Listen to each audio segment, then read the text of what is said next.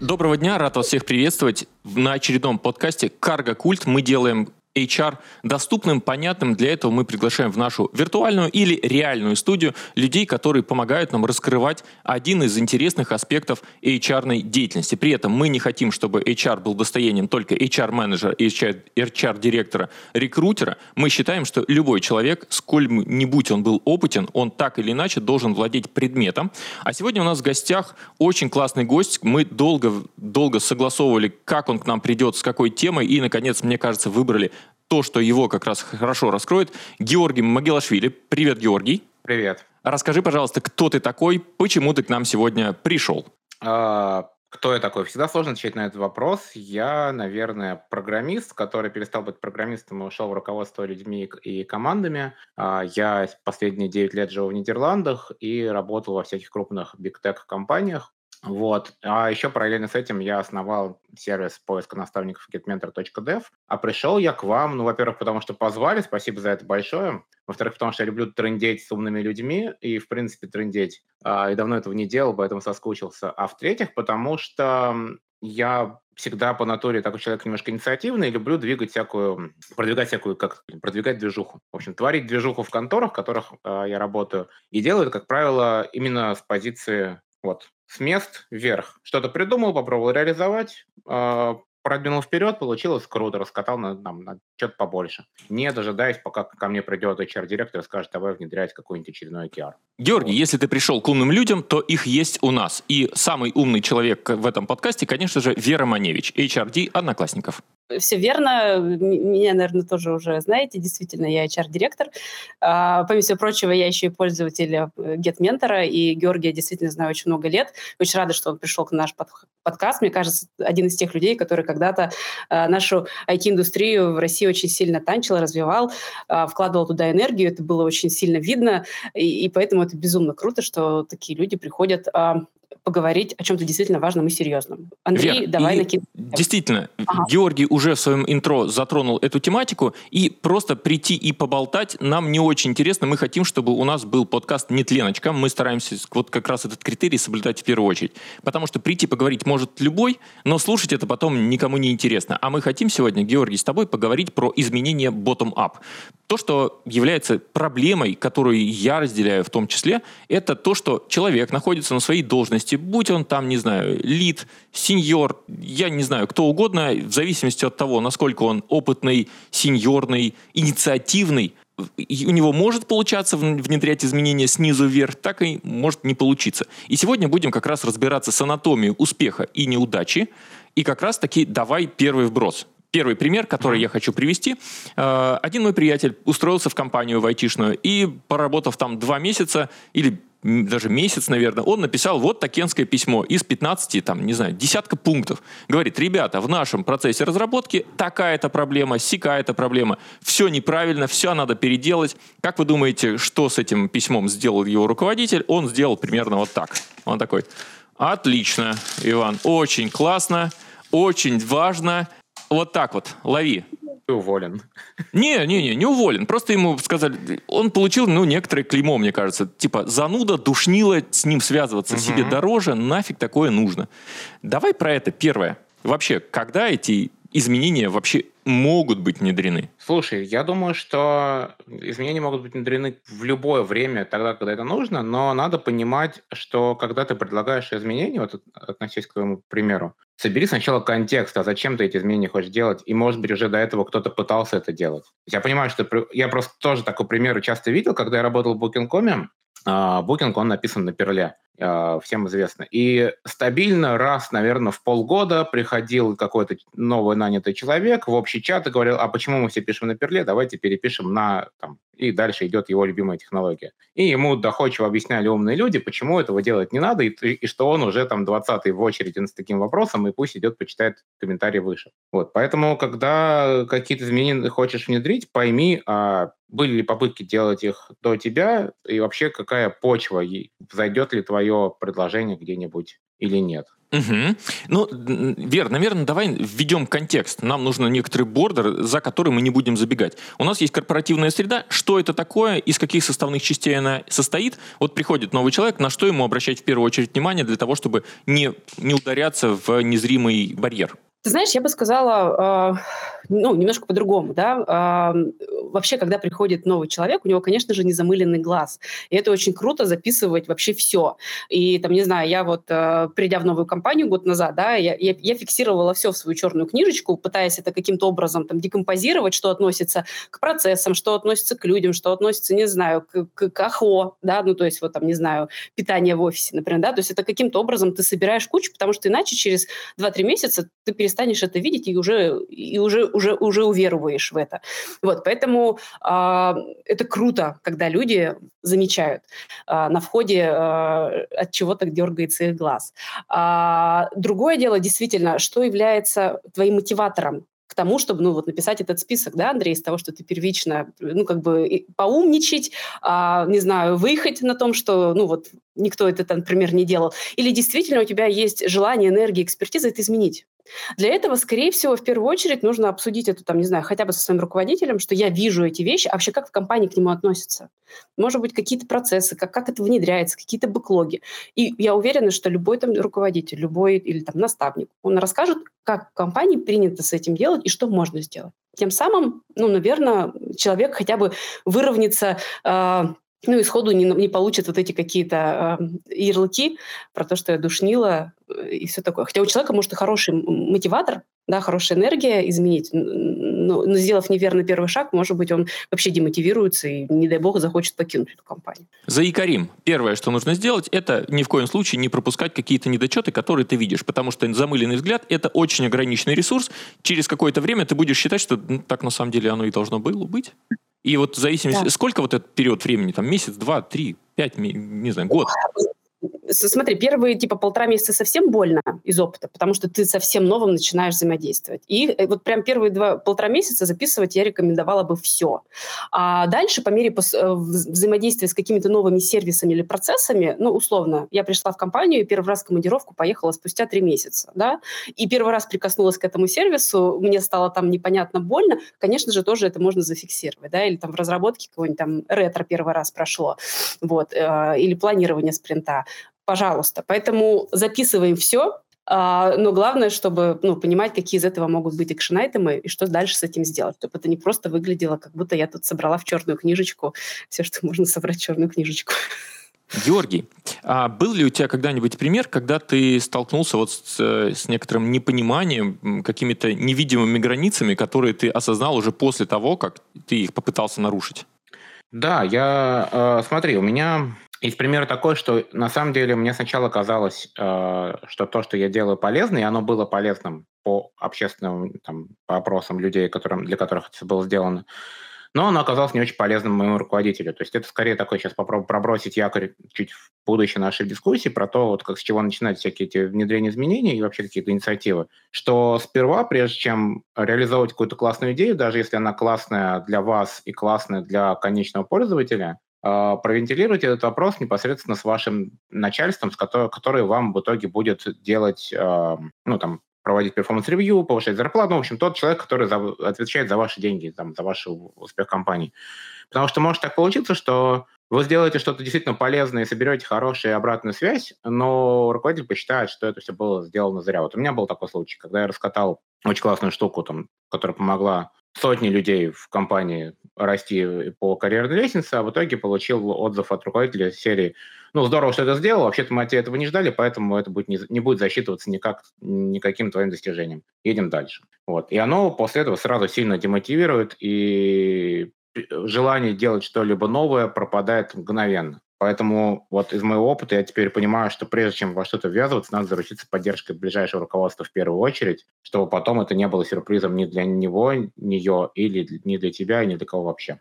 Ну, это, знаешь, как помните фильм про... Э, не помню, где это было, про работника бухгалтерии, которая в лифте собирала деньги на какие-то там активности социальные. И потом ей в какой Москва, Москва слезам не верит, да. И в конце ей что сказали? Вы где работаете? В бухгалтерии, тогда выполняйте там свои обязанности бухгалтерские. Да, вот примерно так же. Типа поставили на место. Служебный ну, роман. Служебный роман, точно. Да, этот э, мягкотелый. Бесцельно. Да. Ну что, теперь давайте про проблематику, наверное, да, э, суммаризируем, что мы на самом деле сейчас проговорили. Мы проговорили, что изменения можно научиться, то есть можно и нужно внедрять, нужно иметь некоторую технологию, запал, огонечек и некоторую поддержку, но давайте теперь про правила, да.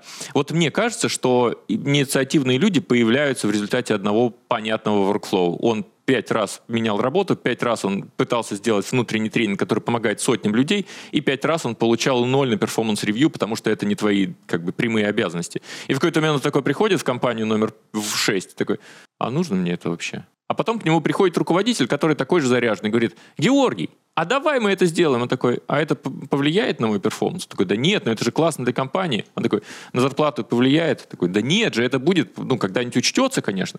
Сотрудники меня будут лучше, там, не знаю, любить, да, облизывать. Он такой, да нет, это же тебе, наверное, нужно. Мне нужно? Да ладно. 15 лет опыта в айтишке показали, что это нафиг никому не нужно. Ну, тут по сценарию кто-то размьючивается и добавляет. Я не знаю, что добавить. Я сижу просто и понимаю, что да, это прям та боль, в которую ты попал. Тот самый Слушай, сеньор с потухшим взглядом, который видел все, которому уже все надоело, дайте мне зарплату, я тут посижу, ваши таски позакрываю. На самом деле это очень похоже, я вот сейчас так думаю, чем-то на ПТСР, то есть посттравматическое, как там, стрессовое расстройство. То есть, грубо говоря, у тебя был опыт, когда ты на эмоциях там вытащил классную штуку, сделал все это, а тебе в итоге сказали, нет, все плохо, и у тебя есть такое, есть некая травма, с которой дальше ты начинаешь жить, и каждый раз, думая о новой инициативе, ты боишься обжечься на той же ошибке. И если, и если как бы не знать, какие действия нужно предпринимать на запуске какого-нибудь нового проекта, ты просто будешь их совершать заново и заново. Вот. Поэтому давайте, может быть, поговорим о том, как запускать эти изменения, я не знаю. Ты знаешь, я, наверное, добавлю сюда, что давайте, если сделать шаг назад, то внедрение любых изменений у нас возможно с двух сторон. Да, сверху вниз, когда тебя uh-huh. нанимают, сразу говорят, что извини, нам надо вот это, вот это изменить. Это кажется понятное флоу, потому что тебе в этом месте сразу отдают ответственность. И говорят, нам вот сюда надо прийти. Либо снизу вверх. Да, и это, как правило, неважно, какая у тебя роль или какая должность, да, ты сеньор, мидл или там, не знаю, какой-то директор, но в крупной компании, и тоже твоя инициатива будет восприниматься снизу вверх. А, вот это два, два, два разных истории. Если, коль мы фокусируемся больше на историю сейчас про людей, что делать нашим людям, если у них есть какая-то инициатива, у них есть энергия, у них есть, по сути, mm-hmm. у человека есть потребность реализовываться.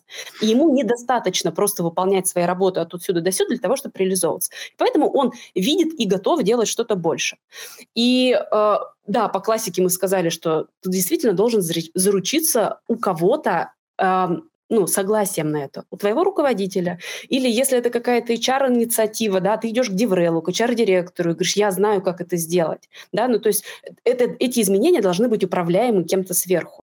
Вот. Но если сделать еще шаг назад, если, как вот Андрей, ты рассказал в примере, я там пять раз пыталась компания внедрить что-то, а меня каждый раз стопорили, и я опять вышла на рынок труда, э, тут, кажется, ну, на лицо другая ошибка. Как я выбираю эти компании? Я, когда иду собеследуюсь и выбираю компании, я могу это проговорить. Расскажите, пожалуйста. Скажите, пожалуйста, компании... у вас инициативных людей гнобят?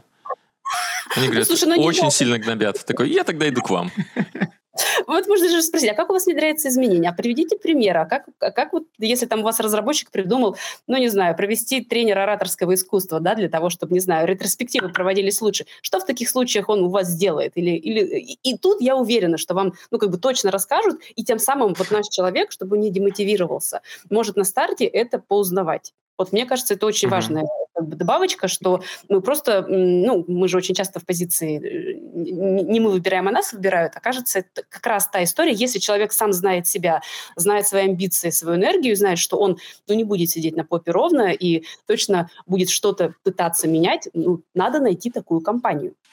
Я, кстати, вот, вот добавлю, что обычно на собеседованиях я спрашиваю у людей, вот когда уже идет там финальный раунд вопросов от меня к собеседующим, а если у вас есть неограниченный бюджет и возможности, чтобы вы поменяли в своей компании. Слушаю ответ, чтобы они поменяли, а потом можно спросить, а что ты делал, чтобы это случилось уже? Или кто-нибудь делал, чтобы это поменялось? И таким образом можно поковырять немножечко мякотку на тему как раз-таки, как относится к изменениям и вообще делает ли с ними что-нибудь еще. Вот. А по поводу Вера, то, что ты говоришь, с чего начинать, мне кажется, надо делать еще один шаг назад.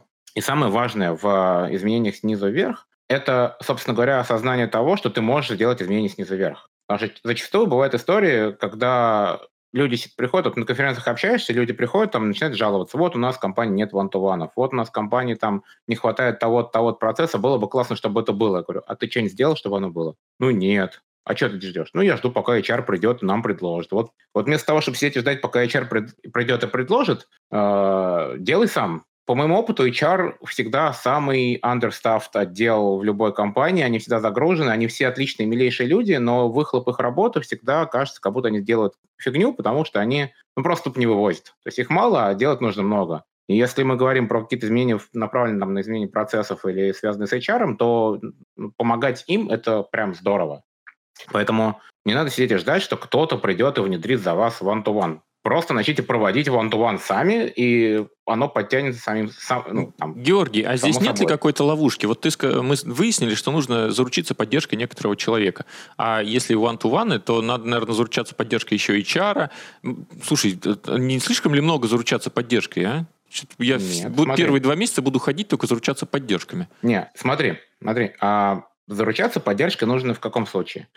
А, даже не так. Что нужно, о чем нужно удостовериться, прежде чем делать какое-либо изменение? Первое, что эти, внедрение этих изменений, поскольку являются дополнительной активностью, они не повлияют на твою основную работу. Это самое главное правило номер один. Если это правило выполняется, тебе не так нужна сильная поддержка других, потому что ты можешь делать свою работу, продолжать делать свою работу так же эффективно, как раньше. К тебе не будет вопросов о том, что ты делаешь что-то лишнее, потому что ты справляешься с тем, что от тебя ожидается. Если это правило выполняется, то тут два пути. Первый путь. Ты можешь идти и заручиться поддержкой своего прямого руководителя, сказать, смотри, у меня есть дополнительные capacity, чтобы делать какие-то полезные вещи, я считаю, это важно, я хочу сделать какое-то изменение. Думаешь ли ты, что это тоже важно? Думаешь ли ты тоже, что это важно? А, будешь ли ты считать, что это является плюсом к моему там performance review впоследствии или нет? И тогда будешь понимать, да, чего ждать. Либо можно с руководителем этого не проверять, но тогда надо быть морально готовым к тому, что твое внедрение, твое изменение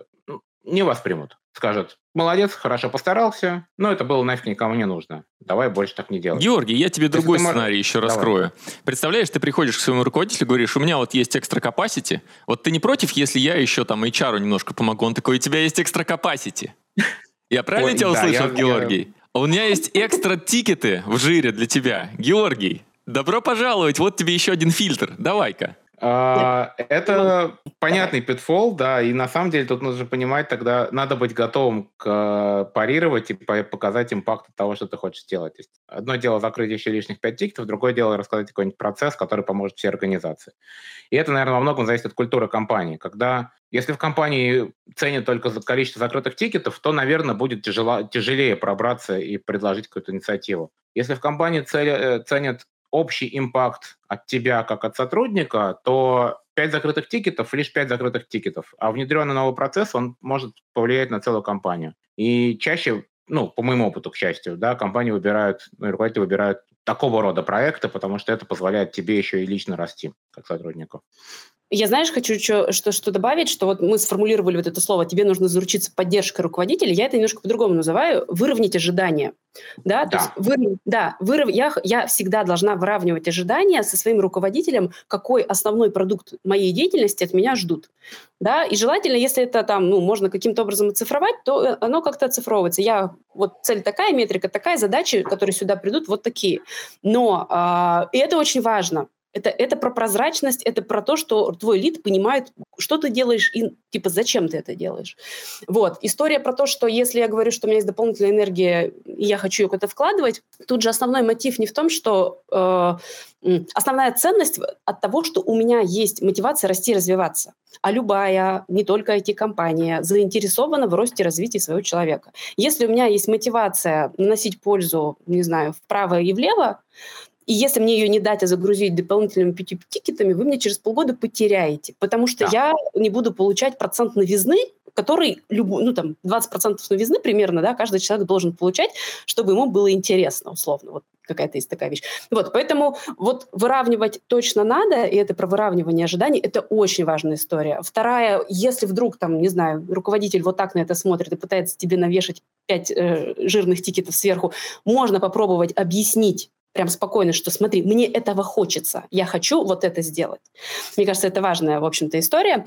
А, а третья важная вещь, которую я сейчас услышала, мы же с вами вот как раз э, про каргокульты, про то, что каждый который, человек, который нас сейчас слушает, что же он может сделать, мы затронули очень крутую тему. Если у тебя есть какая-то инициатива, есть какая-то идея, и ты вообще не знаешь, как ее внедрить в свою огромную компанию, тебе, скорее всего, тебе вообще страшно пойти поговорить с кем-то, то в любом случае поговори со своим руководителем, что ты хочешь это попробовать, попробуй затащить это прямо на своей команде. Да, там, вот не знаю, one-on-one. Или я очень часто, так как продвигаю историю про а, а, ну, культуру офбординга, и мне также приходят из больших компаний, говорят, Вер, ну это, конечно, вот если HR-директор за это топит, то, конечно. Я говорю, да вы в своей команде договоритесь, что вот вы, если вдруг ты решил уйти налево, да, ты скажешь заранее лиду, договоритесь внутри, вот вас пять пацанов, давайте. А потом шарьте потихоньку эту информацию среди других лидов, других сотрудников. Мы в своей команде запустили, у нас вот так оно работает, посмотрите, как у нас стало. Я уверена, что через 2-3 месяца к тебе придут другие лиды, скажут, блин, как ты запускал, давай вместе. А через Вера, полгода у вас уже будет неконструктивные по этому поводу неконструктивный комментарий. Э, я почти предвижу, что в нашем чатике сейчас знаете, что будет?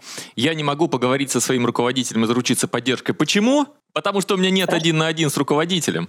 Потому что... А Давайте... А это офигенная... Подожди, а вот это офигенная вещь. Если твой руководитель, мы же говорили об этом уже в каких-то подкастах, не поставил тебе один-один, поставь сам. Это вот. нормальная история. Скажи, мне нужно с тобой периодически общаться и выравниваться. Им, именно это хотел. То есть это главный совет. Как внедрить один на один? Добавь встречу в календаре, у тебя уже внедрен один на один. Все, больше ничего не нужно. Дальше пойдет само. Ну, расходимся, ребят, все, спасибо. Хороший был подкаст. Take away отличный просто. Поставь один на один. Знаете, Тони Робинс отдыхает. Не, шутки шутками, а действительно, когда это касается всего двух людей, то внедрить это, любой процесс на двух людей занимает ровно там минуту, потому что нужно двум людям, людям встретиться поговорить. То же самое про менторинг. Я всегда говорю, там, когда меня спрашивают, как внедрить менторинг в компании, я говорю, заведите Google, там, ну, Google табличку, в которой будут фамилии людей, которые готовы быть менторами, у вас внедрен менторинг в компании. Понятное дело, супер, там, супер упрощенно, но в целом вам нужен список людей, которые готовы быть менторами, публично доступный, и к ним пойдут люди записываться. А дальше это потом придет уже как вокруг этого обрастет, обрастет процесс и какие-то штуки. Но первичная штука, вот достаточно завести документ. Мне нужна, Георгий, твоя помощь. Мы, э, ты начал говорить про то, что теперь нужен некоторый план того, как эти изменения внедрять. Да?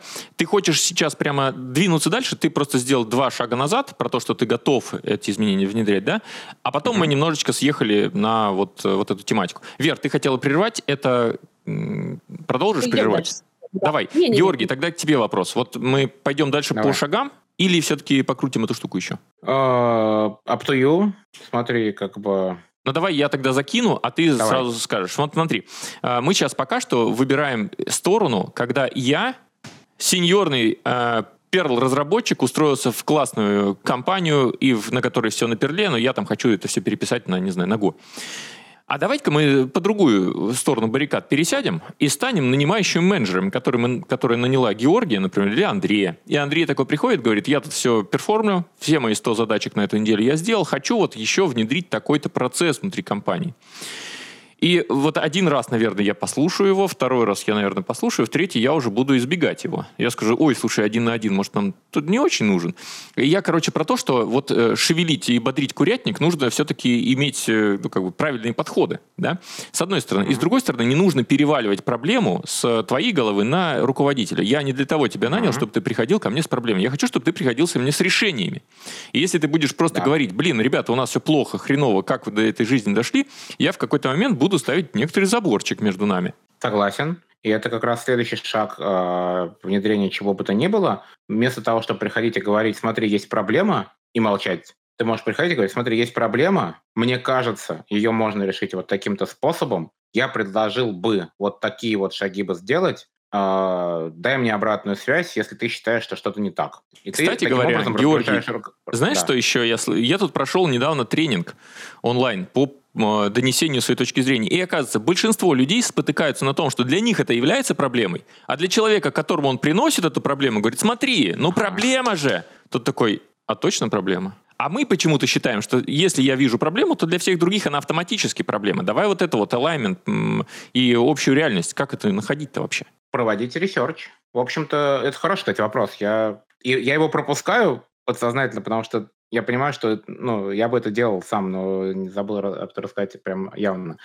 А, прежде чем понять, что ты хочешь починить проблему, да, пойми зачем. То есть задай себе вопрос, почему это надо делать? Действительно ли это проблема? И если ты можешь четко ответить на вопрос, а зачем это надо, с доказательствами, тогда у тебя вопросов увидеть других проблем не будет. Но для этого надо собрать некие данные. Если ты видишь какая-то проблема, э, ты можешь первый шаг, который ты можешь сделать, просто спросить комьюнити внутри компании. Смотрите, мне кажется, здесь такая-то проблема, что вы думаете? Конечно, тебе там напихают в панамку говорят, что нет, это не проблема, всегда так было, вообще это исторически сложилось, все нормально, все хорошо. Это одна история. Но если ты придешь и скажешь, смотрите, действительно есть проблема, у нас там, не знаю, там сервис написан на перле, вот я провел load testing, э, он работает там, у него, не знаю, response time 200 миллисекунд. Смотрите, я написал небольшой MVP на Go, и response time 5 миллисекунд. Как бы, вот, Давайте мы теперь из этого небольшого моего там проф-концепта сделаем небольшой MVP и перепишем какой-нибудь наш маленький небольшой там endpoint и посмотрим, что будет. То таким образом, как бы получается, ты собрал данные, и ты предлагаешь решение дальнейшее. Да, тут я сразу несколько шагов один пример вместе. Как-то так. Вера? Слушайте, я тут добавлю, наверное, а, знаете, тоненькую грань, когда люди ну, хотят что-то внедрять, изменять. Э, очень часто мы сваливаемся к тому, что мы хотим делать, а не то, что надо. Да, это очень частая mm-hmm. история. Я давайте, каждый второй разработчик обязательно приносит новые какие-нибудь фреймворки, библиотеки, говорит, обязательно надо внедрить. А если ему там лид говорит, слушай, ну как бы, кажется, не знаю, там, пока не можем, не, ну, дает какие-то э, причины, объясняет, то разработчик ему расстраивается, обижается, э, чуть ли не увольняется и говорит, что все, что я предлагаю, это никому не нужно. Поэтому здесь, мне кажется, знаешь, еще очень важная история вот про то, как человеку собрать действительно там на КАС-9 нарисочить э, не просто проблему и, и, и накидать ее там как бы душненько, да, а собрать проблематику, принести решение и и очень четко понимать, что, возможно, это не твоя зона ответственности вообще-то, да, есть люди более экспертные в этом. А, но, но, с другой стороны, человеку нужно давать внятную обратную связь. И вот здесь мы действительно, как ты вот сделал пример с этим руководителем, у которого, может быть, не до этого, и он сказал там, типа, то есть он реально знает, почему это не можем мы сейчас внедрить, но от усталости он скажет нет. Вот, вот, вот ценность обратной связи на почему мы это будем делать или не будем, мне кажется, это очень большая ценность, которая вот из моего опыта сильно занижена, и исходя из этого очень часто есть у людей ощущение, почему ты уходишь из компании. А, я столько всего придумал, и вообще как продукт улучшить, и вообще вот все, а это никому никто не внедряет. Меня не ценят, не, не ценят меня в компании. Да, конечно. Конечно, конечно. Меня не ценят, и, и типа, и вот это все. Поэтому вот это очень часто распространенная история, и она как раз про не свалиться делать, э, что хочу, а это все любят, чушь, и, и про обратную связь. Слушай, но на самом деле вот этот вопрос э, самоидентификации, инноватор ли я по объективным причинам или инноватор, потому что так модно, мне кажется, это очень сложный вопрос. Это не объективная штука, это то, с чем человек каждый будет вынужден сам справляться. Но все же хотят новый фреймворк внедрить. Всем же классно. Все же хотят повысить свой рейтинг на рынке труда. А мне компания не разрешает. У нас Perl. Uh, ты знаешь, я когда-то в, пред, в предыдущей компании, uh, у меня были достаточно ограниченные бюджеты, и когда люди писали заявки на конференции, а конференция – это дорогостоящая история, и когда там мне приходилось отказывать, конечно же, все обижались и говорили фу-фу-фу. И я внедрила очень простой фреймворк, да, ну, почему тебе надо на эту конференцию поехать, да, что это изменит или как повлияет на бизнес, и, и добавила простой вопрос, а как можно это, там, это изменить по-другому? И там обычно очень много чего, ну, как бы писали, придумывали, и кажется, там в половине процентов случаев, например, поездка на эту конференцию, она была и не нужна, да, мы как-то эту экспертизу могли по-другому привлечь. Поэтому кажется, вот в фреймворке внедрения изменений снизу должно быть явно где-то быть такой очень взрослый, осознанный, скажу за Кристину вопрос к себе, а, если я хочу что-то внедрить или изменить, действительно ли это надо бизнесу, или это я хочу поиграться в технологию, и как это можно сделать по-другому? И честно поискать другие варианты. И ну, если Юр, все равно Георгий, ну вот хочется твоего все-таки взгляда. Мне кажется, это очень тонкий момент и очень, может быть, ранящий момент, да, что нужно человеку объяснить, что то, что он предлагает, это булшит. И на данный момент да. это не нужно, неинтересно, да. вредно. Да. Давай про это поговорим. И вот на самом деле я согласен с Верой, что принося какие-то изменения, э, надо быть... Короче так, если ты взрослый осознанный человек, то ты лучше будешь внедрять изменения, если, ежели ты не взрослый, неосознанный человек. Звучит, конечно, так себе. Постараюсь раскрыть. Э, если ты взрослый осознанный человек, то либо ты приходишь и внедряешь изменения, как говорит Вера. Собираешь данные, а, заручаешься поддержкой, думаешь над тем, над тем, а как иначе можно что-то сделать, как это сделать дешевле. Ты приходишь, разговариваешь с лидом, э, слушаешь его обратную связь, понимаешь, что твоя идея может быть не самая лучшая, принимаешь ее, забываешь эту идею, а, или наоборот, понимаешь, что все хорошо, и можно двигаться дальше. Одна сторона взрослой осознанной жизни. Другая сторона взрослой осознанной жизни, когда ты приходишь к руководителю или к любому другому там стейкхолдеру и встречаешь сопротивление. Ты веришь, что твое изменение действительно важное, но убедить других тяжело, потому что, ну, действительно, есть иногда там, так всегда было, мы это сейчас делать не будем, а, ты, может быть, хуже донес идею до, до стейкхолдеров, чем хотел бы, и получаешь некое сопротивление, но ты продолжаешь внедрять это изменение на свой страх и риск. Ты посвящаешь этому некоторое время, ты делаешь небольшой MVP, ты раскатываешь для того, чтобы показать, создать некий proof of concept, а, который затем поможет тебе а, убедить людей, других. Но если ты взрослый осознанный человек, то также будешь понимать, что твой concept может тебе выйти боком. Он либо не взлетит, либо тебе скажут, какого фига ты это все сделал, мы же тебе сказали нет. Тебе нужно будет уметь парировать на это. Тебе, то есть ты должен быть готов к восприятию негативной обратной связи после внедрения этого изменения или там после совершения первого шага.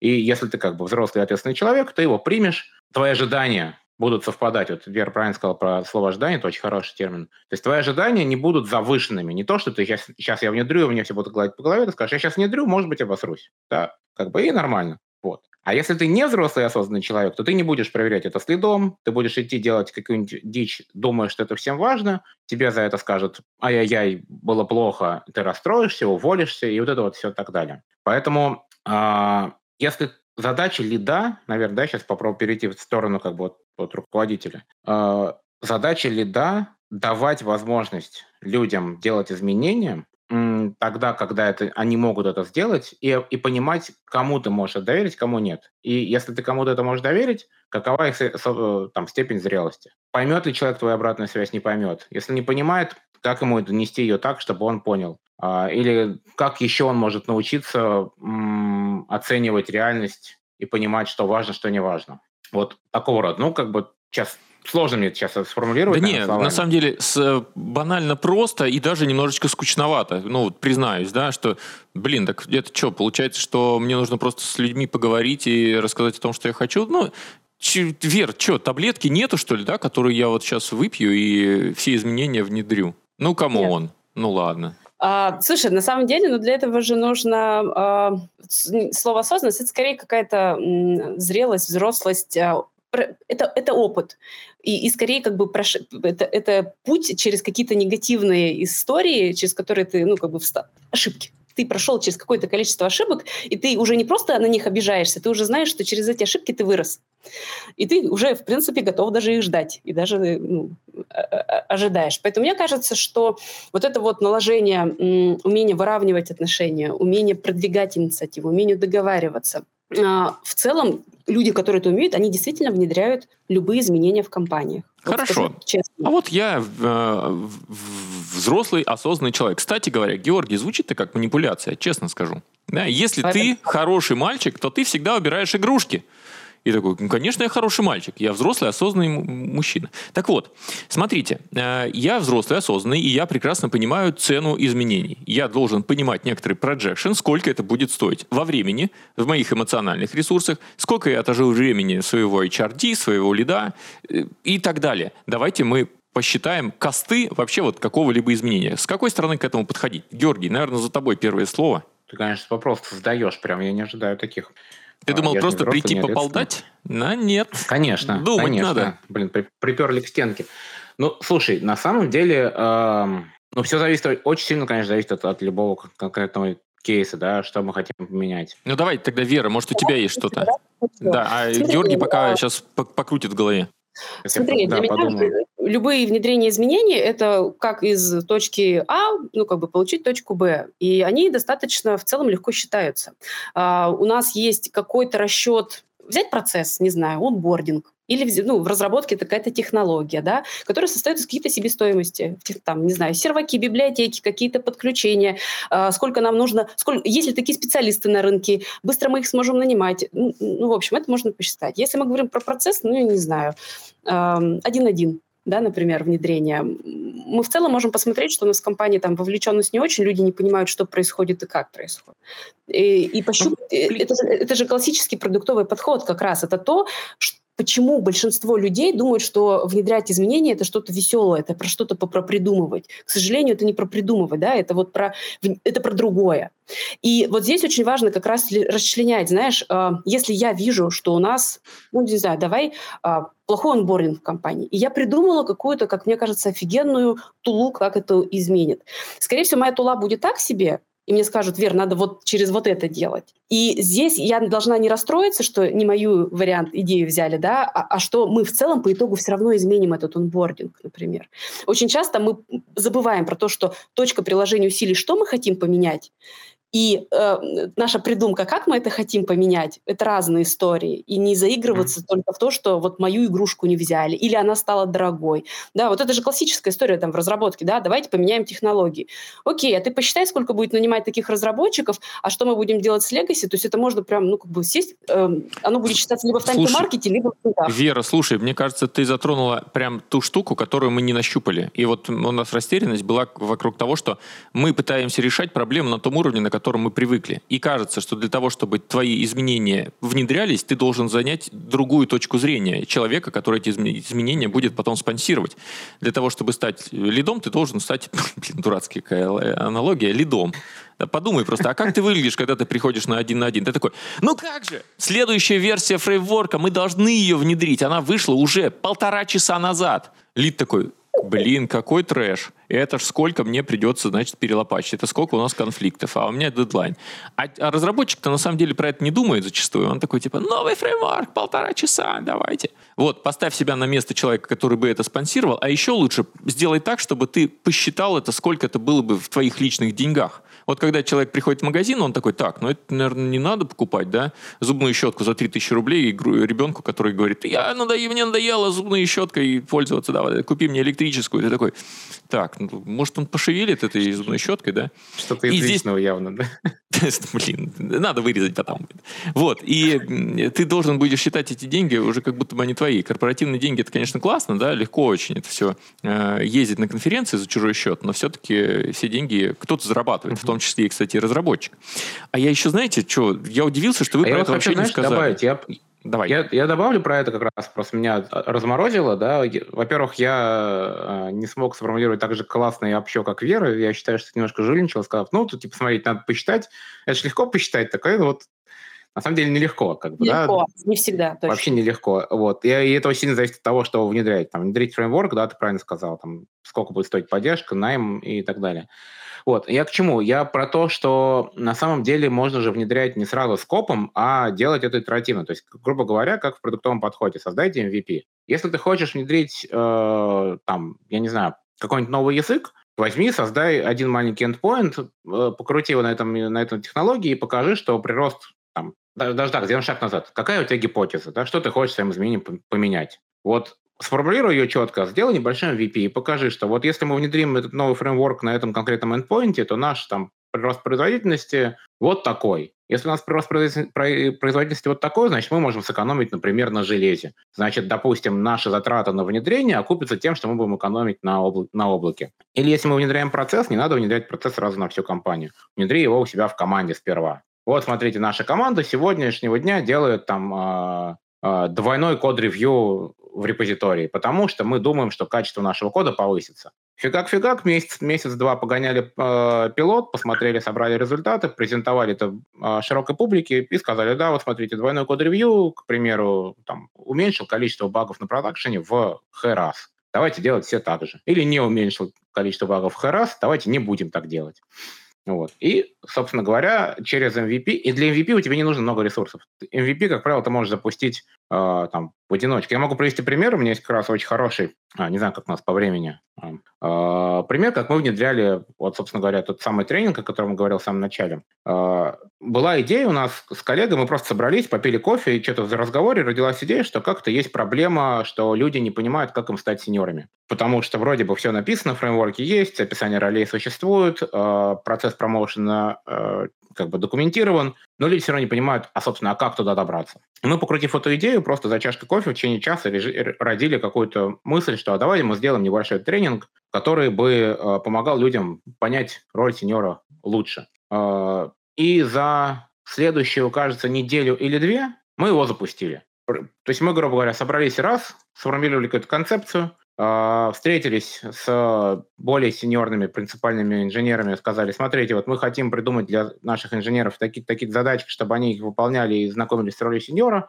Давайте попрейнстормим вместе, э, какие задачки это могут быть. То есть потратили час времени там нашего и немножко принципальского. Встретились там с HR, сказали, вот мы хотим это сделать, давайте тоже покидать каких-то своих идей. Потратили еще два часа, и, точнее еще час сделали анонс на всю компанию просто в, в группе, там, в чатике, сказали, смотрите, мы хотим запустить такой-то пилотный процесс, записываться сюда по этой ссылке на форуме, и получили 80 откликов на запись. Хотя ожидали там, не знаю, человек 10 в группе. Провели первую группу на 10 человек, собрали фидбэк, поняли, где было нехорошо, где, где можно сделать лучше, провели вторую итерацию, собрали еще фидбэк, провели третью итерацию, и в итоге через этот тренинг прошло человек 150, наверное. И треть из которых по, по итогу там через полгода-год стали сеньорами. Вот. А запустилось все реально за две недели на коленке. И таким образом вот мы не затратили никаких особых усилий и ресурсов, но принесли кучу, кучу пользы. Георгий, я бы, наверное, знаешь, какой вывод из этого сделал? Что MVP — это не должен быть какой-то шаттл, который ты строишь пять лет. Это штука, которая да. должна вот так вот давать тебе быстрый результат, чтобы ты показал, что ты на самом деле не просто языком чесать готов, а ты можешь что-то сделать. И на самом Fail деле... Fast. Вот, Fail fast, да, совершенно верно. Но когда я задал вам вопрос, а как вообще из точки А в точку Б попасть, я удивился, что вы никто не сказали про майлстоны, про то, что нужно промежуточный результат. И, Георгий, ты был, наверное, ближе всего к этому. Ты сказал про MVP, но мне кажется, это далеко не, не самое главное. Это может быть первый шаг. И я тебе приведу пример. Э, компания замечательная, да я уже не помню, какая компания, они наняли классного разработчика, он пришел, сказал, ребята, здесь вот этот модуль надо писать на расте. Ну, под, подставь вместо раста какую-то новую uh-huh. технологию. Ребята такие, блин, Раст, это же новая какая-то перспективная штука. Ну давай, ты же сеньор у нас, давай, действуй. Он полгода писал это на Расте. Потом что случилось, как вы думаете, Вера? Он свалил из этой Он компании. Уволился. Да. И все стало колом. Да не стало колом, просто это кусок, который теперь воняет, они не могут его переписать, потому что он был реально сеньорным, это был рокет какой-то, он там запилил такую штуку, которую не могут поддерживать, и она работает. Это Legacy стал по рождению. Чего с этим делать, Георгий? А для этого нужно, должны быть менеджеры. Вот как раз-таки для такого должен быть человек, который... Ну, не, менеджер — это условно название некого человека, там, который бы помогал э, зафреймить этот проект в нужные рамки. То есть у, у любого изменения должен быть некий стейкхолдер, ну или так или иначе, или какой-то человек, который помогает тебе с обратной связью. И если на этом на раннем этапе не было понятно, что на внедрение раста потребуется полгода или год, ну, продолбались все не только тот, кто его предложил внедрить. Ну, то есть, э, что бы ты сказал, что нужно было сделать до того, как этот э, человек пошел коммитить в гид на расте? Что они упустили? А, смотри, есть такая штука под названием Smart Goal. Да, Specific Measurable, э, там, Attractive, что-то там, что-то там. Короче, суть в том, что у тебя должна быть э, цель, должна быть конкретной, как можно более конкретной, и за, м- зафиксирована по, по, по таймингу, по времени. То есть если мы хотим внедрить какую-то технологию, допустим, или что-либо сделать, давай определимся, когда мы хотим это внедрить и какой будет первый результат. То есть первый definition of done и когда мы хотим к этому прийти. Если на этапе, разраб... на этапе проектирования будет понятно, что нам нужно полгода на MVP, ну, давайте подумаем еще раз, а надо ли нам действительно эту штуку Погоди, так делать? все же понятно. Он же все внедрил, он всю свою работу сделал. У него целый модуль работает на расте. Вообще не, при... как бы не прикопаешься. И Smart Goal был прекрасно сформулирован. Но проблема в том, что Smart был краткосрочный, а у тебя uh-huh. есть еще средний срок, длинный срок, а дальше уже человек не смотрит. Потому что он работает сколько? Uh-huh. Полтора года в компании. После полутора лет после меня хоть потоп. Как вы там да. будете это все поддерживать? Мне же пофигу. А кто этот вопрос будет задавать? Ну, это риск. Это тот риск, который менеджер, опять же, или кто-то, ответственный за это изменение, должен был предусмотреть. Менеджер продолбал, короче, да? Ну ладно. А, в этом конкретном примере, скорее всего, да кто принял решение, тот, кто запрувил эту инициативу, соответственно, это вместе с возможностями на изменения у нас есть и риски. И по-хорошему их честно прописывать на старте, какими бы, какими бы они неприятными не были бы. И в зависимости от твоего кругозора, там, менеджера, не знаю, чара, да, они бы пришли и добавили, ребят, это тех технологий, и, и ты один носитель этих данных, не дай бог ты заболеешь, но все встанет, да, это, это большой uh-huh. риск. Давайте искать как бы компромисс. Поэтому вот писать на старте, помимо анстлойнов, а, риски, риски честные, от, ну вот прям для себя, наверное, это очень важная история.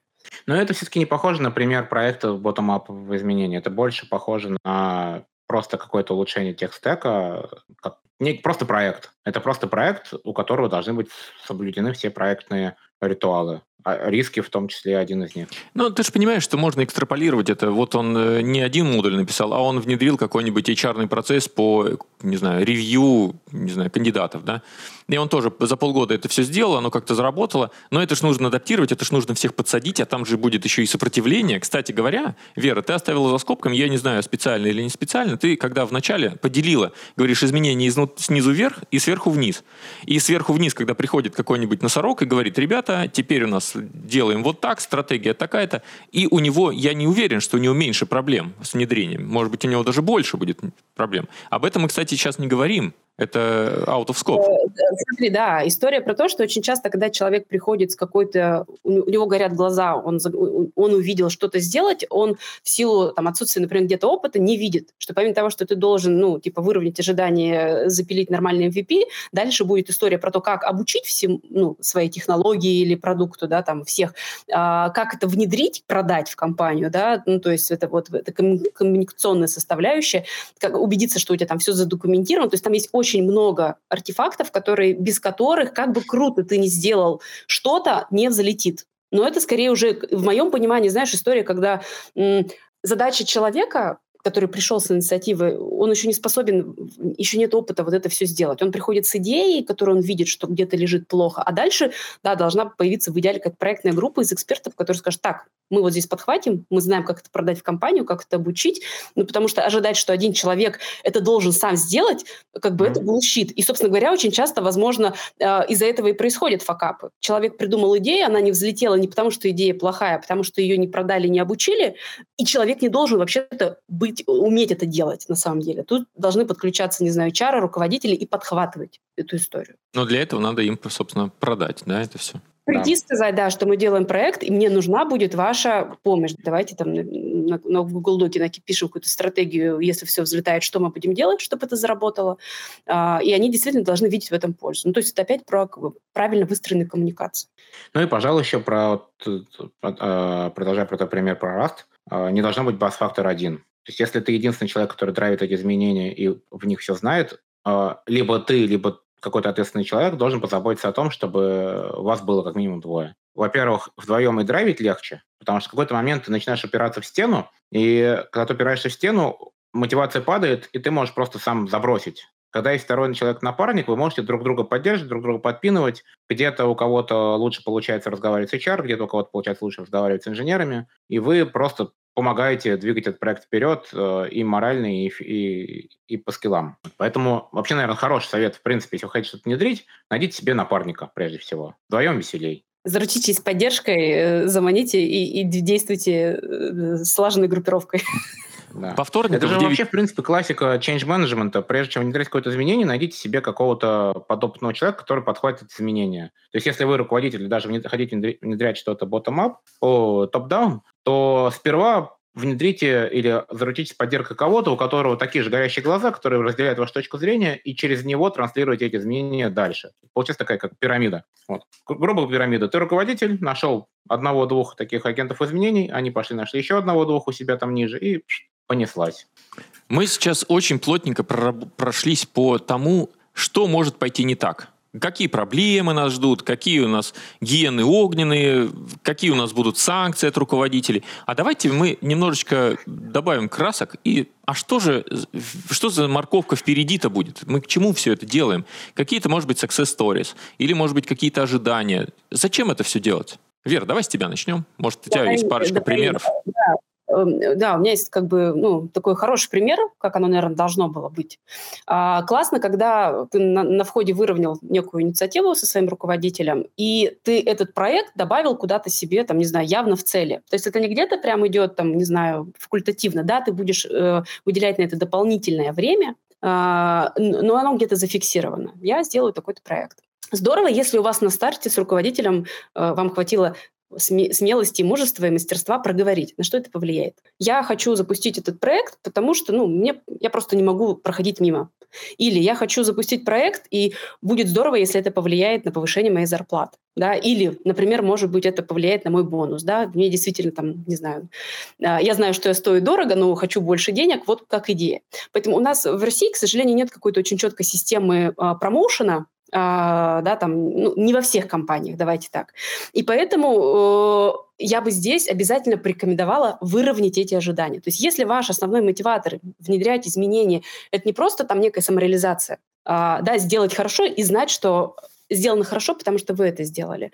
А вы хотите за это а, какие-то, не знаю, изменения в должности, в деньгах, в бонусах, я вас уверяю, ваш руководитель, скорее всего, об этом не знает, он не умеет читать мысли, и об этом с ним надо проговорить. Да? Если я внедрю, на что это может повлиять? Можно так спросить, например. Поэтому мне кажется, вот по классике должно быть так. Но в жизни происходит абсолютно иначе. Э, человек что-то делает, думает, что это действительно, вот как пример Георгий, да, там твой, это, это, это безумно важно, нужно всем, по итогу это ни на что не влияет, и еще скажут, что ты вообще не согласовал нафига это надо, и, и, и человека можно просто потерять. Вспоминается пример. Э, один мой коллега э, сделал подпольную разработку, он допилил еще одну фичу, просто офигенную визуальную классную штуку, показывает это менеджеру, менеджер такой, и чё? Такой, ну, блин, классно! Такой, ну, заказчик этого не просил давай мы ее сейчас пока свичнем. Такой, блин, ну это же было офигенно. Такой, ну, как бы офигенно, но мы же как бы... Ну, короче, бизнес, языком бизнеса он не владел. Я сейчас сокращу вот эту дискуссию. Оказалось, что э, ему дали премию в размере 200 долларов, что ли. Ну, типа какая-то мелочь совершенно. Этим демотивировали его полностью, и он через месяц устроился в более как бы качественную компанию, как он сказал. И он это, эти два месяца, он там был настолько токсичный, он испортил отношения вообще со всеми, потому что считал, что мы адепты этой, этого упыря, который не платит деньги за классные фичи. Это был взаимный срач, который никому не хотелось выдерживать. А, и, наверное, последний момент, про который я бы хотел сказать, это про персоналии. Вот э, у меня очень много, да и Вера, мы с тобой на самом деле, когда разговариваем с разными кандидатами, да, мы видим, что от персоналии, от человека очень сильно много зависит. И зачастую изменения не внедряются в компаниях, изменения внедряются людьми. То есть вот есть у тебя конкретный человек, он может.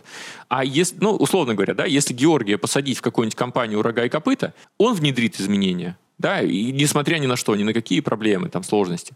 Посадить туда Андрея Дмитриева, вероятность того, что он это сделает, ну, сильно может быть меньше. Хотя кто его знает. И здесь мы говорим про какие-то персональные, да, характеристики. Давайте, может быть, пройдемся по вот этой стезе и посмотрим на то, а вообще, может быть, это не твое, может быть, тебе даже не надо пытаться на уровне, ну, как бы, твоего скилл-сета или твоих ожиданий. Есть такое хорошее выражение uh, «choose your own battles» сам выбирай э, битвы, которые тебе по плечу. То есть это, наверное, как раз про то, что когда ты хочешь что-то изменить, пойми, а способен ли ты затащить такую штуку действительно. Потому что если ты хочешь изменить там язык разработки всей компании, вряд ли ты в позиции middle разработчика сможешь это сделать в принципе. Тебе не хватит ресурсов, а если хватит, тебе нужно будет потратить очень много сил, и готов ли ты это сделать. Если ты, например, в позиции, там, не знаю, principal developer, тебе это будет сделать гораздо легче. Но, например, если ты middle разработчик, и тебе хочется внедрить one-to-one там, или обратную связь в своей команде, ты это сделать в целом можешь, потому что это довольно замкнутое пространство там, на 5, 5, 6, там, 10 человек, с которыми ты работаешь, и объяснить им уже гораздо проще. Вот здесь, наверное, я бы так сказал, если у тебя зудит, почеши. То есть если у тебя есть зуд каким-то изменениям, если ты хочешь что-то делать, если тебе скучно просто закрывать тасочки и больше ни о чем не думать, значит, наверное, тебе стоит этим заниматься. Но важно понимать, да, все, о чем мы поговорили, что есть риски, что это не взлетит, есть риски, что тебе по головке не погладят, есть риски, что тебя, там, тебя не будут слушать и так далее. Это надо осознавать, и надо понимать и быть к этому готовым. Кстати говоря, ты опять в очередной раз упомянул некоторый ресурс Да? То есть, когда ты ввязываешься uh-huh. в какую-то заварушку, ты должен понимать, а ты вообще ее вытянешь? У тебя хватит потенции, там, типа, времени? И есть ли у тебя бади, на который ты можешь положиться? Если ты один в поле воин такой, типа, сейчас я тельняху разорву, и тут на супер э, замотивированности за выходные ты это сделал. Точно ты за выходные uh-huh. это сделаешь? А ты делал это хотя бы за раз за выходные? А в хакатоне ты поучаствуй так разочек. Ну ладно, Вера, Слушай, я бы, наверное, знаешь, что тут добавила?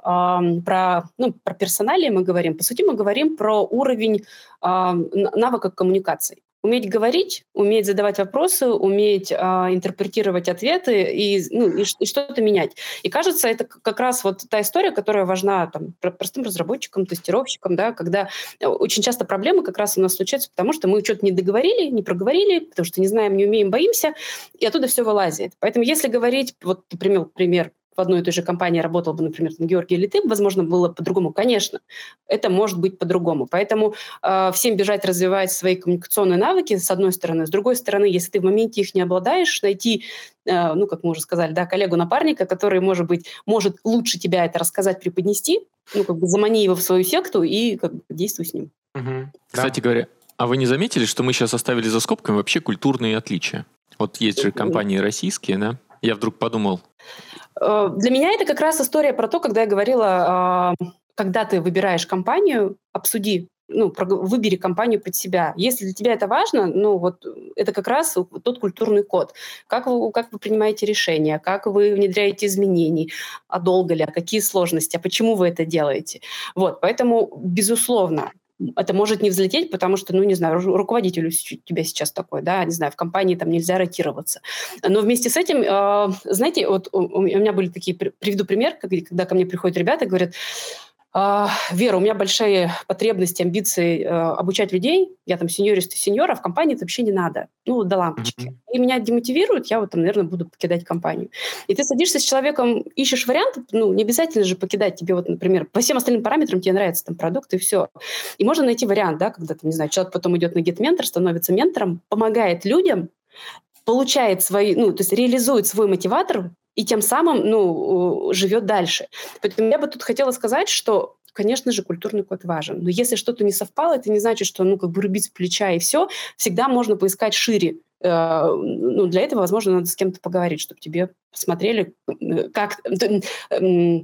За внедрением изменений всегда стоит что-то. Да? Амбиция, мотивация. Вот если ты понимаешь, про что она, и тебе поможет, не знаю, HR или кто-то понять, ты сможешь ее реализовать всегда, uh-huh. даже если в компании культурно на это есть какие-то ограничения. Я, наверное, скажу, что если вы руководитель, и к вам приходит человек и предлагает внедрить какие-то изменения, отнеситесь к нему с уважением, даже если изменения фигня, даже если вы понимаете, что ну, такого делать не стоит, дайте ему правильную обратную связь, объясните, почему нет, и последите за этим человеком, потому что если он приходит с изменениями, значит, ему не все равно, Значит, надо постараться сделать так, чтобы он, было, чтобы он продолжал, чтобы ему продолжалось быть не все равно. Вот как-то так. Потому что Потому через что полгода тебе понадобится кто-то, кто будет да. это внедрение изменять, а ты полгода назад до этого сказал ему, что все, что он придумал, это Г. И он Именно такой, типа, так. спасибо тебе большое, Георгий, очень было приятно тебе принести идею. Я в следующий раз обязательно эту идею сверну в трубочку и все такое. Да. Да, потому что демотивировать очень легко. И как правильно говорят, что нанимаются в компанию, а увольняются от руководителя, то вот, в общем-то,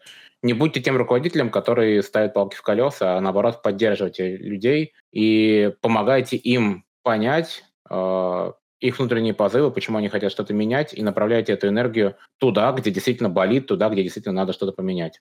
Вера, да, да, а ведь... это очень важно. Про, про, про управление, да, если человек пришел с чем-то, и есть тебе в моменте это не надо, управляй так, чтобы это было ну, вкусно и полезно. Вера, так а, я же правильно понимаю, что ближайший терминал, который ты будешь изменять, это твой руководитель? ну, это твои тиммейты, руководитель. Может быть, вообще на этом стоит фокусироваться. Если ты можешь управлять своим руководителем и его образовывать и давать ему обратную связь, то, может быть, это отличный как бы плацдарм для того, чтобы безопасно все это изменять. Представь себе, да, приходит ньюкамер и пишет на HRD одноклассников, типа, ребята, HR процесс у нас дырявый. Вера такая, отлично, Константин, спасибо тебе большое, что я написала, я тебя запишу себе в черную книжечку, больше к тебе буду не приходить никогда и буду рекомендовать тебя быстренько куда-нибудь слить. А в другое дело он приходит к Георгию, говорит, Георгий, слушай, у меня тут такое это чешется. Георгий ему говорит, почеши. И так далее. Безопаснее вроде бы, да? Слушай, ну, видишь, если ко мне придут и скажут, что у меня где-то плохо, помимо всего прочего, я сама еще покажу, где мне еще хуже, и он, возможно, не видит. Я скажу, конечно, ну, как бы, извините, в современной IT не бывает такого, чтобы у нас все было хорошо. Мы так быстро развиваемся, что у нас постоянно все а, требует доработок, и не, не хватает на это энергии людей. Поэтому, когда ко мне приходит человек с тем, что я делаю что-то плохо, или у меня какой-то кривой процесс, а, ко мне приходит часто, я всегда говорю, да-да-да, посмотрите бэклог, подключайтесь к любой задачке, я вам буду благодарна. да, ну то есть это вот про то, что у меня как это, очень а, честное отношение с коллегами, и у меня нет иллюзий, что у меня все хорошо, у меня вообще все плохо. Как ну, вы успеваете все, что вы успеваете, да? Я не успеваю. Ну да, да, да, да, примерно так. Я тогда, наверное, возьму на себя смелость подытожить. То, что я записал на свои, в своем белом блокнотике, я все записываю. А, а вы скажите, Андрей, где я запутался и неправильно все сделал? Первое, с чего нужно начать, это осознать, а вообще потен... есть ли у тебя потенциал изменений. И это начинается в тот момент, когда ты приходишь либо устраиваться, либо ты приходишь на какой-нибудь разговор с ребятами, которые могут тебя заспонсировать. Ну, в смысле, помочь тебе, да, что-то изменять. Если ты видишь, что на той стороне глухой забор, и они вообще говорят, что, зачем изменения, тасочки в джире, 100-500 тасочек, вот давай, Григорий, Георгий, извини, давай, работай над тасочками, поднял голову, я что-то вижу, что ты не без огонька работаешь, что-то голова у тебя поднята, Почему ты не смотришь в монитор? Второе – это задать, ну, на собесе задать вопрос, как вы внедряете изменения и что случилось с предыдущим инноватором, который он должен был внедрять изменения. Потом, по возможности, приходите к HR и спрашивайте, а чем ему можно помочь, потому что understaffed обычно HR. Потом, э, самый главный, наверное, для меня э, вывод – это если ваши изменения инновация вредит вашим основным обязанностям, это плохое изменение. То есть делайте так, чтобы к вам было не прикопаться. Потом согласуйте, найди найдите человека, который будет вам помогать, в том числе команду или бади, или менеджера, который скажет, да, Андрей, вроде нормально, давай, я не против. Ну и самое последнее, это все-таки думайте о морковке впереди, потому что компании меняются, проекты меняются, а ваше резюме, оно должно пухнуть и цвести от того, что вы эти изменения внедряете. Ничего не напутал? Слушай, я бы еще отдельно добавила, что вот в самом начале, что когда мы понимаем, могу ли я, хочу ли я это делать, а, все-таки фиксировать себя на том, что я хочу решить проблему, а не э, как бы имплементировать э, какую-то свою фантазию. Вот это да. очень важно. Потому что если фокус будет уходить вот сюда, то ничего плохого, хорошего не выйдет. Тут я да. полностью согласен. Я всегда даю такой совет людям, которые хотят, э, например, запромоутиться в компании. Я говорю, фокусируйтесь не на промоушене, фокусируйтесь на качественной работе, потому что промоушен догонит. И здесь то же самое. Фокусируйтесь на конечном результате своего изменения, а не на той морковке, которую вы ожидаете получить. Потому что если вы ожидаете получить морковку, а получите редьку, вы расстроитесь. А если вы ожидаете изменить что-то и изменили это, даже с редькой вы будете рады. И еще сюда можно добавить, даже если э, вы хотите что-то внедрять, а вашей компании на это нет бюджетов, возможностей, ресурсов, неважно, вы все равно вкладываете в себя. Вы прошли какой-то путь, вы попробовали это внедрить, у вас, возможно, это получилось или не получилось, это опыт. Это бесценная история. Вы ее всегда унесете с собой в другую компанию, где, возможно, ваша там, стоимость станет больше. Поэтому действительно, когда ты что-то делаешь, в идеале ничего за это не ждать, и тогда сильно приятнее будет, когда ты за это что-то получаешь. Я, знаешь, о чем, Вера, подумал? А может быть ли быть такое, что инноватор настолько много наинноватировал в своих компаниях, что это уже становится плохим шлейфом? И они смотрят такие, о, Вера Маневич, о, так это же такой инноватор. Не-не-не-не-не, не сегодня. Не, не берем. Но я думаю, что об этом мы поговорим как-нибудь в следующий раз, про какой-нибудь плохой рейтинг работника, да, как это все не допустить, как его тюнить, как его вывести на чистую воду, когда мы его нанимаем, скриним. Георгий, настало время с тобой прощаться. У нас есть классная традиция. Все наши гости э, желают чего-нибудь или делятся какими-нибудь пожеланиями, рекомендациями со всеми нашими зрителями. Ох, э, что я могу пожелать? Я думаю, что как бы в тему нашего выпуска пожелаю, что если вы видите где-то проблему, не ждите, что ее решат за вас, попытайтесь решить ее своими силами, и зачастую изменение снизу вверх сделать не так-то и сложно, как того, как это кажется. И вот. Не боги горшки, горшки обжигают. Вера? Да, я тоже хочу добавить, что э, надо пробовать. У вас может не все всегда получиться, ни с первого, ни со второго раза, но не ожидайте ничего ни от кого. Когда я иду по офису и вижу, не знаю, валяется какой-то листик, я его подниму. Я не буду ждать, когда придет клининг и его увидит. И это, это, это отношение, да, как я отношусь э, к любой там задачке или проблеме. Поэтому все получится, возможно, не с первого раза, но скажу по секрету, ну, как бы со всеми так. И у нас не все всегда получалось, и до сих пор не все получается, скажу уж точно. Это то, мы зачем мы собираемся в такие подкасты и делимся своими знаниями, умениями. Надеемся, кому-то это принесло пользу, и в следующий раз уже мы будем более осознанно подходить к, такой проблеме. Георгий, спасибо тебе большое, это было откровенно, содержательно и полезно. Вера, спасибо тебе большое, что пришла сегодня в момент, когда у тебя очень напряженный рабочий график. Это очень ценно, потому что это вклад в сообщество, который не измеряется вообще ничем, кроме как некоторым респектом, который ты сама для себя чувствуешь. Ребята, было очень классно, душевно. Всем пока-пока. Встретимся в следующий разы. Спасибо.